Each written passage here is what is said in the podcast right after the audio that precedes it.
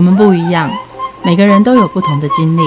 当所有的节目都在高谈阔论成功的样板人物时，在这里有一群曾经遭遇到挫折和经历失败的人，正品尝着过去失败好滋味，继续一步一步往他们美好的人生迈进。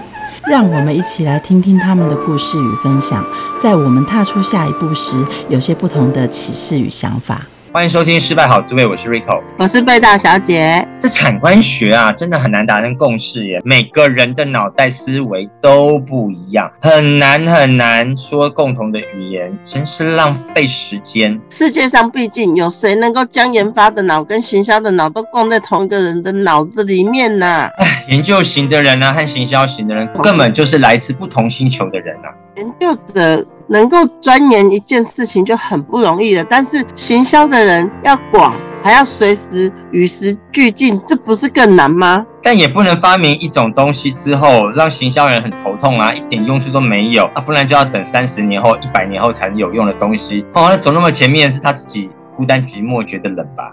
哎，代志不是你讲人想就简单，好不好？有用没用哦？行销人自己去想啊，这样、哦，永远没有办法有共识，你知道吗？我们来请奇胜资讯公司负责人戴胜义总经理，他长期跨界研究跟行销，让他来说说他从研发到行销这一路辛苦跌倒再站起来的故事。哇，所以他是两栖动物哦，欢迎戴胜义戴总经理。好，截至目前为止，开发了多少商品？有多少的专利？我总共开发了将近二十项产品，有十几种的专利都申请下来了。开发商品都是天外飞来一笔，突然打中脑袋，然后嗯，这个可以开发。商品都是怎么样的运化而来？开发每一个产品，它不会。物品就生出来，这就是透过市场的敏锐度跟市场的需求者在哪里来解决他们的痛点，可以改善什么他们的问题。就因为这样子，我从这些亚健康或是需求者的患者身上找到他们需要的东西，才从这边开始着手去研发他们对于这些慢性病、亚健康这些酸痛的解决方案，去开发的各种产品，是从这边的市场敏锐度所研发出来跟。生产出来的产品，这一条是非常有趣的。很多人说，哎，有需求，当然它就会让大家不断的去研发更快捷、更便捷的科技，始终来自于人性。可是 Apple 还没有发展出智慧型手机的时候，根本没有人知道原来还可以这样子用手机。到底有需求先，还是是研发者直接告诉你用这个最好？这两个之间，你曾经有在心中？一直在揣摩，或者是觉得有一些争执，或者是跟自己对话的过程吗？以前我们在做的时候，有一些小小失败，是从大家一直讲从零到一，从零到一。以前我想自以为良好，说哎，这个东西做出来一定会有市场哦，所以就一头就栽下去。你开花的研发会，你的时间就会耗在这很多，从零到一。等你做出来以后。你再透过行销的想法去慢慢的去知道说哦，原来这个市场在哪里，这个市场哪边有需求，才去拜访去推广，这都是以前我们在做的事情，所以也从那边得到了很多失败的经验，也得到了很多成功的经验。为什么叫成功跟失败？失败就是你做了一批货。结果你不好卖，因为你不知道市场在哪里，需求在哪里。那成功的经验就是因为你会很碰很多壁，会遇到很多对的人，告诉你说：“戴总，这个东西出来，你应该要卖给谁？这个东西你应该找谁？这个东西你应该往哪个方向去做？”这些都是累积的经验，开始说：“哦，原来。”我这个产品做出来不是自己觉得说这个市场在哪里，我就可以做得到这市场，是要去看这些消费者跟亚健康慢性病的需求的喜不喜欢，能不能解决他的问题，或是改善他一些问题而获得的销售量，也从那边得失败，也得到成功。可是后面已经开始做到什么？从一到零，什么一到零？我知道市场在哪里，我先接单。我先去接案子，去跟这些对的人去谈，因为十年前失败的经验，到现在已经获得很多市场的接受跟市场的应用，我就知道说，哦，原来我知道市场在哪里，我去找这些人谈，谈什么想法，就像热疗馆、汗蒸室、小木屋、度假村，这些都会需要用到我的地暖的东西，或是我的材料，我就会去跟这些业者讲说，如果我跟你合作，你愿意一起来推广这个市场吗？当然，他们获得信任。或是获得这个产品的优劣的时候，或是我们讲差异化呀，他觉得这个东西是不错，他就变成我的行销部队，他就可以开始帮我接案跟接单。那我拥有这个订单的时候，我才去生产。这样子的时候，第一个量体大，第二个我们讲的库存量就变少，安全的风险危险控管就变得更低。这是我的心力过程，一路从零到一做到一到零的一个做法。对，但是通常研发者呢，他都会是一个。比较早看到先驱的智者，可是当一般人还没有看到这个趋势的时候，都会认为你是疯子吧？都会觉得，哎，你在说什么？好像超越了我们现在所理解的。然后呢，等到时间慢慢逼近的时候，那一般人才发现懵懵懂懂的，哇，原来你走到这么前端哦。在走在前端的时候，你是怎么样跟大家沟通？然后呢，因为很多东西都还没有到位，那这时候有些手上的东西到底是王牌还是？垃圾，这怎么样判断呢？好，谢谢。这就是我们的辛苦，研发者。我们都说我们自认我们是外星人的思维模式，就是你讲的，我们都走在比人家早五年，甚至更早就看到这个市场。当然，每个的心理路程跟经验是不一样的。就像我讲的，为什么我的经验比人家丰富？因为以前我当过电脑工会护理市长，在产官学跟全省都有联络跟交流跟学术论坛，所以我就慢慢就领略到，哦，原来政府的脚步往。哪个方向在走？哦，原来这个市场的应用面可以往哪个方向走？所以我那时候就着手在开发。我用一个小小的例子，在五六年前的时候，大家都讲 AI 智慧宅。什么叫 AI 智慧啊？透过手机去遥控灯光、遥控门锁、遥控任何的窗帘。去开关，所以那时候远雄就做第一批、第二批、第三批，叫做智慧宅。那时候我就看过智慧宅对这个健康也没有什么帮助，它只是应用面，可是对环境跟人的结构是没有帮助。所以我在五六年前我就提到一个叫叫叫健康宅。可是那时候我提出健康宅的时候，根本没有人知道什么叫健康宅这个议题，所以很多的建商跟设计师、建筑师就会问我说：“戴总，人家都讲 AI 智慧宅，后面讲什么绿建材？”因为从来没人家讲健康宅啊！我说我一定是讲健康宅，因为我在做这个远红外线的自然医学疗法，我当然知道未来的趋势在哪里。可是就是你讲的，没有这个频率，没办法产生共振。唯独我一直在摸索，唯独一直在找能够频率相同的人，能够传达我的理念跟信念，所以才这五年来一直努力的，一直在开花，一直在找人脉，一直在找资源。可是这一两年，终于有建商知道哦，原来要做出产业的差异化跟建筑的差异化，健康才是一个很棒的一个亮点。所以你看，从去年到今年，很多的建浪。已经开始讲健康宅这个议题啊！当初我也是想说用健康宅去申请专利，可是因为健康宅这个文字是没办法申请专利的，所以我就没有再去讲这个健康宅的专利。我想去申请，所以这一两年来，你看零零满满的健康宅的议题已经在发酵，又结合 E E S G 的议题也在发酵，所以我们的产业从辛苦到走到现在，已经慢慢在开花结果。这就是我们。比人家早的时候的想法会很辛苦，那要获得同频共振跟共鸣，是要花时间去找到你对等跟愿意协助你的人，这就是我们的辛苦的过程。对，这一路上很多人都在怀疑你有没有自我怀疑过，还是你认为对我这就是对的，或者是早期的时候还没有很理解的时候，你又如何能肯定这一条路走下去是 OK 的？亲友们会很担心啊，如果你一意孤行，会不会有委屈啊？会不会这条路很难走啊？那你如何反复辩证，认为自己是对的？这就是我讲的。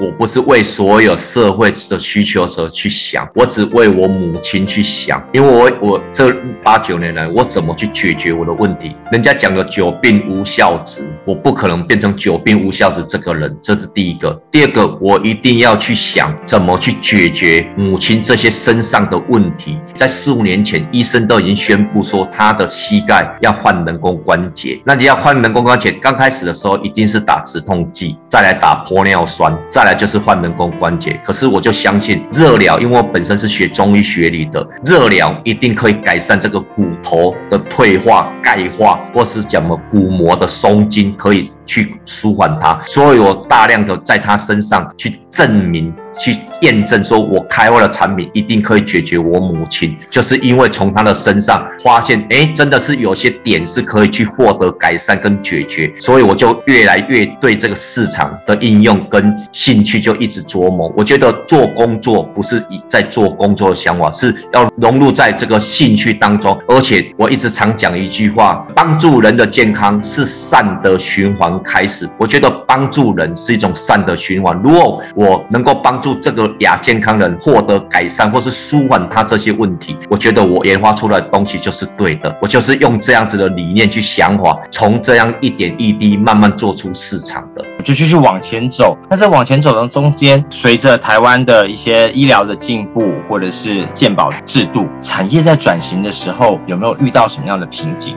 哦，当然啦、产业转型的时候一定是遇到瓶颈，因为以前我们是在做 IT 产业，后面这十年来跨足到自然医学疗法的健康产业，那落差是很大的。可是因为我拥有人脉资源以外，最重要是因为我的母亲的问题，我从那边去接触到很多亚健康慢性病的的族群，我从他们的想法跟口中才知道说，原来他们在外面买的产品也好，用的产品也好，都不适合他们用，也没办法解决他们的问题，才有这样的信念，慢慢的一步一脚印去做。什么是你这一辈子遇到的最大的障碍？我从 IT 产业要转成自然医学疗法的远红外线的研发生产的时候，很多人不相信。我他会觉得说，哎，你以前是资讯人员呐，怎么转型成健康产业？那个落差是非常大的。当初我提出想法，也提出给董事会，说我想要把远红外线这一个市场独立出来自己做，希望大家能够来支持我对健康产业的推广、跟生产、跟研发。可是没人愿意，为什么？因为时代背景不一样的原因是，第一个，健康产业以前在十几年前，第一个政府不是很支持，再来对。这个议题的花销性也很少，所以他们都不认同说未来这个市场是对的。可是因为我看到，我也敏锐到，再加上母亲这些的问题，我知道未来一定是要去解决这些问题，所以我的想法就比人家早。那因为这样子的资金的问题没办法去拿得到，所以我才刚才有说明，从员工跟我们三个从既有的资金就从这边开始做起，一路做，慢慢做到现在。三个人的资金能拿多少？然后预期。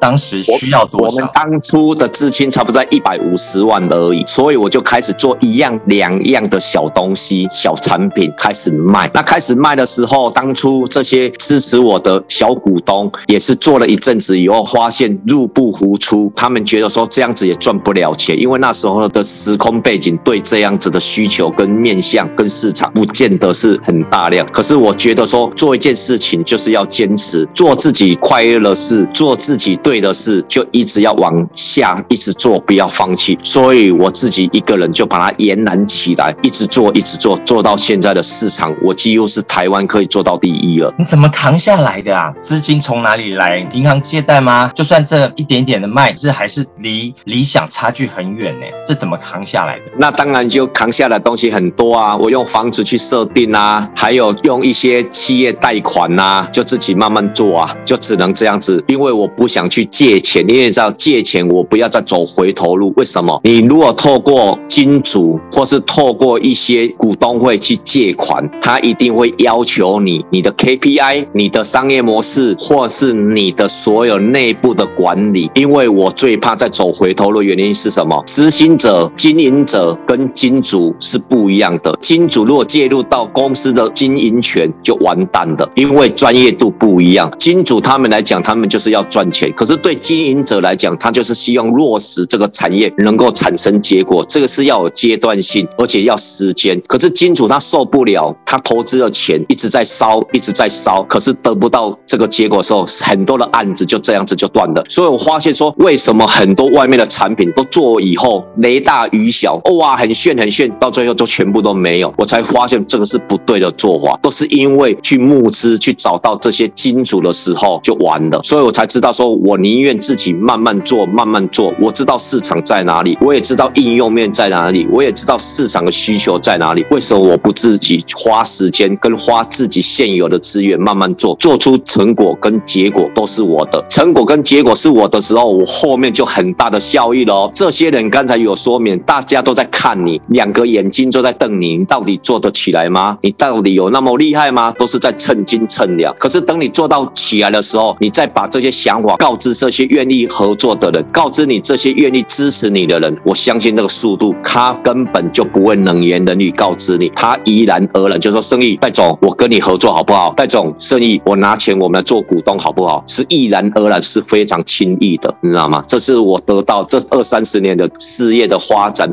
跟人情冷暖的一个想法，我都很清楚。过去走过的呢，也都会是现在的人所看到的。现在的金主丢下去的候，当然都要快很准回收。以前呢，编一个企划三到五年，现在没有资金放下去，就希望你三个月最好是两个月就回收。台湾企业就会变成比较没有大规模型的，都是打带跑，一个人撑下来，他的确有刚刚你说的，嗯，我可以撑得很久，然后我可以让大家慢慢看到的产业变化。但是你会不会害怕，因为这样子一路上趋势变化太快，又有新的人进场，或者你手上的东西，因为我们的资金不太够，慢慢的这样做下来，就会失去了时机点，在这不断的挣扎当中。当然也会有，我们也曾经做很多无疾而终的案例，感觉好像市场是有的，可是最重要我是讲的，找对人跟找错人落差很大。你自认他可以协助你，你自认他应该有这个人际关系跟人脉跟市场，你应该可以透过他去推广得很好，结果下去全部死掉。所以我们现在就是慢慢从这边学习很多的经验。你觉得他好像可以，他就是不行；你觉得这个人是不行的，可是他就是可以，所以我们才知道说哦，原来我们要把对的人放在对的位置，跟市场在哪里放对好的市场去做，一路来都是心力过程跟敏锐度跟市场的经验，这些说三言两语要去讲出这样子的想法，真的是很难讲。其实失败很多，那成功很少，那怎么从失败当中去获得经验，变成你成功的跳板？这就是很多的心理路程，是没办法用一。两句话去诠释他的。很多很多的失败是研究失败还能忍受，但很多的失败可能是亲友的交集或者是关心，然后呢会是唱衰这种的非自己来的失败，外在的人给你的失败标签。你都用什么态度去面对他们？我是一个非常努力的人，我的思维模式都是从以前这样子经验。我常常跟很多朋友讲，我说我是武将出身的，从民国八十初年的时候自己开公司的时候，我就是一台摩托车骑到任何的乡村去拜访一些。客户冷言冷语，对你信任，对你不信任，倒一杯水给你，跟不倒一杯水给你的人，我都看过。所以我们的圆浓度就像石头，棱棱角角都是被磨出来的。所以我知道，说我不会有失败，我只有愿意做跟不愿意做。做出结果就是我的，做不出结果，我就自己再往下深耕，一直往死里打的概念，一直做就对了。终有一天，我会做出我的一片天。我是用。这样子的模式去做，像我太太常常会骂我，或是朋友常常会说我，我真的像一只劳碌马，因为我属马，每天都在想，每天都在谈，每天都在想法跟创新。这不是我愿意这样子去做，是因为我们背负了产业跟社会责任。为什么背负产业？我希望把做自己的产业，就像在经营一个家庭一样，变成非常的融洽，变成非常的融合，跟市场的应用是很广的。我觉得产业。就要生根，再来就是我对事业，我一定要把它做出一番的有所作为。为什么？因为我们是好心很强的一个人，因为不叫做好胜心，是我觉得产业做对，就一定要把它做得好，去协助跟帮助，去改善这些需求者买对好产品跟用对好产品，去解决他的痛点跟他的身体的不适的感觉，能够获得改善。身体越健康，消费者身体越健康，我就越快乐，因为我觉得我做对了一件事情，协助他改善他的身体的疼痛问题，这就是我们的使命跟责任感。在走出困境的时候，你试过很多很多的方法，也不见得每一个方法都能解决这个问题。你后来发现什么方法是对的，什么方法是错的？就是要找专业的人，而不是找人脉资源很大的人。什么叫人脉资源？他的人脉资源很大，可是他没办法聚焦在某一个品项，或是聚焦在某一个产业去生根。对我来讲是没用的。为什么？很多人以前找资源人脉都说：哇，他德高望重，他是一个鼎鼎大名的老板，或是他是一个谁，就去去攀附他。结果攀附下去以后，什么都不是。为什么？他自己已经是德高望重，或是他的财力已经很多了，他怎么可能去协助你把你的事业做得更好？除非他真的是帮助你。可是要找到这种人很少，因为他跟你也没有什么很大的关系，是透过亲戚，或是透过人脉，或是透过什么引荐的。因为他的事业比你更好，他凭什么去帮助你？所以我发现，不见得刚才事业在成长，或是在成长阶段去找这些人，而是去找这些。一样在挣扎期，我讲的叫做挣扎期，就是说他对这个事业、对这个市场也想要把它做好，他只是缺临门一脚的人去协助到他，或是去帮助到他的这些产业。刚好我们也在寻找，我们也以前也是属于挣扎期，那侦查起的产业跟侦查起的的产业整合在一起，才可以创造出更大的。回响为什么？因为他也是从痛苦慢慢的往上爬，我们也是从痛苦慢慢的往上爬的时候，会比较珍惜彼此的想法跟共同的意愿，去找到好的市场去合作，一加一会变成大于三。所以我现在的合作方式，已经不再去找人脉，或是他很厉害、已经德高望重的人去谈事情，而是找市场。在经营某一种市场敏锐度很强的中小企业老板，去跟他做对接。七月一号跟七月三号要下高雄，因为这个林董是在做全国的度假村小木屋结构的制造跟设计。我跟这个林董告知，我说林董，你是全台湾省的农场、小木屋、度假村的规划跟建设，可是你缺我一样地暖。为什么？你的客户都是在山上，都是在潮湿或是在比较天冷的地方去放这小木度假村，那你的部分一定可以好好的跟我合作，因为你是这个市场的前辈，也是这个市场的唯一在做这个小木做的很棒的。那我又是地暖的研发制造者，如果我们两个可以一加一合作大于三。来拱市场，你的想法又是如何？他听完以后，他直接叫我说：“戴总，你七月一号下来，我们来深谈。”所以，我找的资源跟人脉现在就是很聚焦。他的事业体在发展什么？我协助他，让他的产业跟产品能够获得更不一样的功能性以外的差异化。这就是我们比人家厉害的地方。怎么样把产官学连好？在这十几年来，有什么样的心得？为什么我介入产官学？现在我也去教导我认识的后辈，一定要学产官学，跟这些学者跟政府打交道。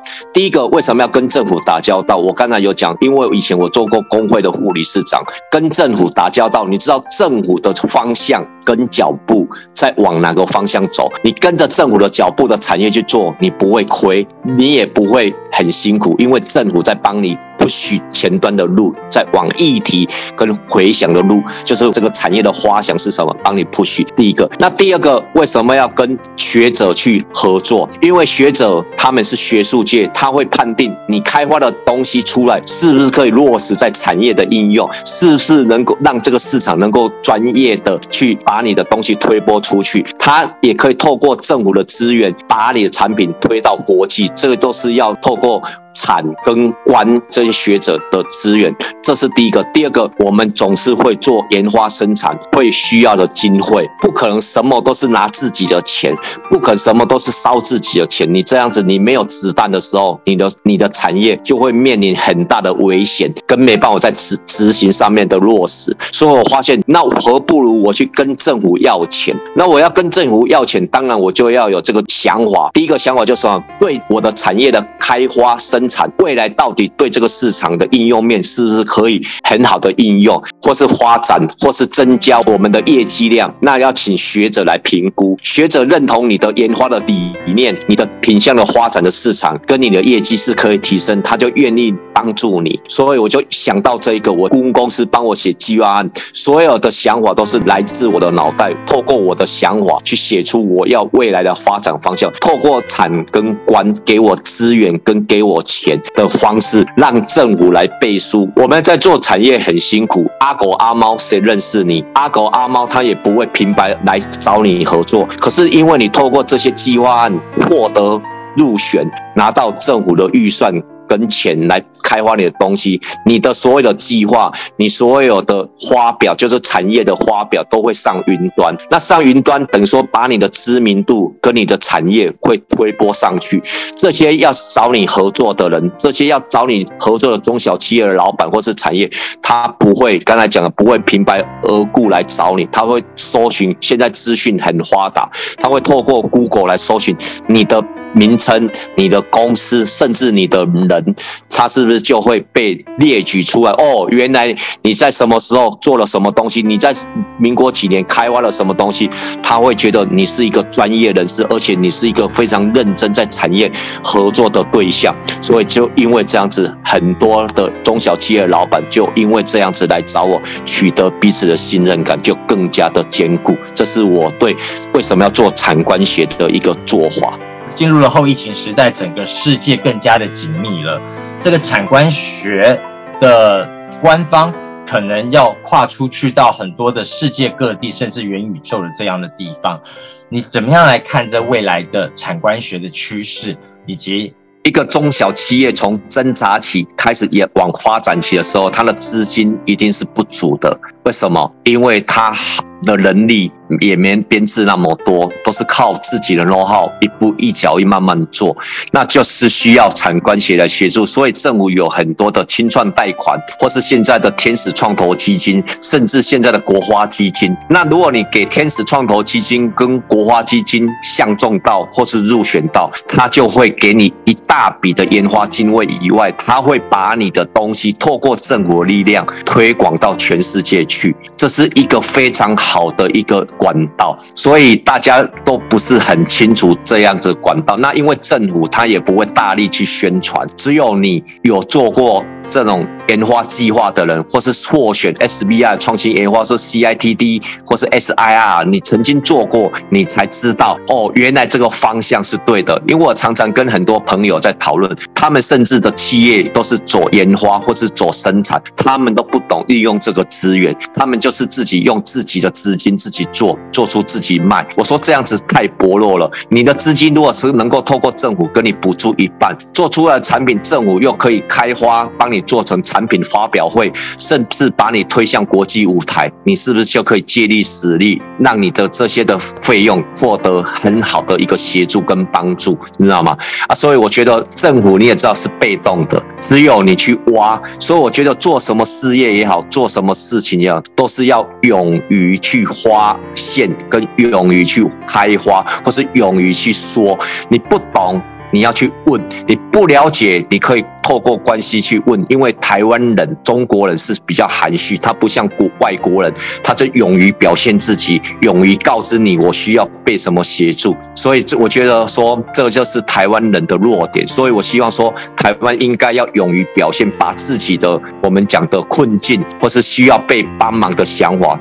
把它提出来，让人家知道说，哦，原来你想要怎么做，或是你想要什么资源。透过这样的模式帮你做引荐，我觉得这就是我敏锐出来一个成功之道一个的做法跟想法。谢谢戴总，我相信每一个时代都会有当年的戴总，就是碰到研发手上的东西以及资金不足的时候，在思考我要资金进来。能够让他们短期冲，还是我要坚守我的那样的一个初衷？在这两个当中，刚刚戴总已经讲了很多，他的这个生命故事里面也给了很多很多的锦囊。我们最后再请教戴总说，如果我们这些人还在这失败的路上，还在这被人家观察你，甚至没有一杯水的时候，你会劝他什么样子的方式，让他走出人生的低潮？我觉得刚才就讲的，你一定要透过很多的资源跟人脉，把你的讯息传达出去。你需要怎么被帮助，或是你需要怎么被协助？我相信在这个社会上，一定有很多善的人，也愿意去支持你跟去帮助你。我觉得就是勇于把你的需求告知你身边所有人，透过这些身边所有人把你的讯息传达出去。我相信对的人，想要帮助你的人，一定会来帮助你。就像。像以前我们根本没有资源，也没有任何的人脉，找到能够协助你跟帮助你的人，我相信你的脚步就会比我们以前十几二十年前走的路会更快，而且会更宽广。谢谢。哎，我觉得什么事情就是向前冲就对，不要去想失败在哪里，怕东怕西。如果你预设太多立场，你什么事情都做不好。谢谢。节目的最后，我们一起来听林强所带来的《用钱行》，就像戴总所说的，什么都可以向前走，不用害怕。我们下周见，拜拜。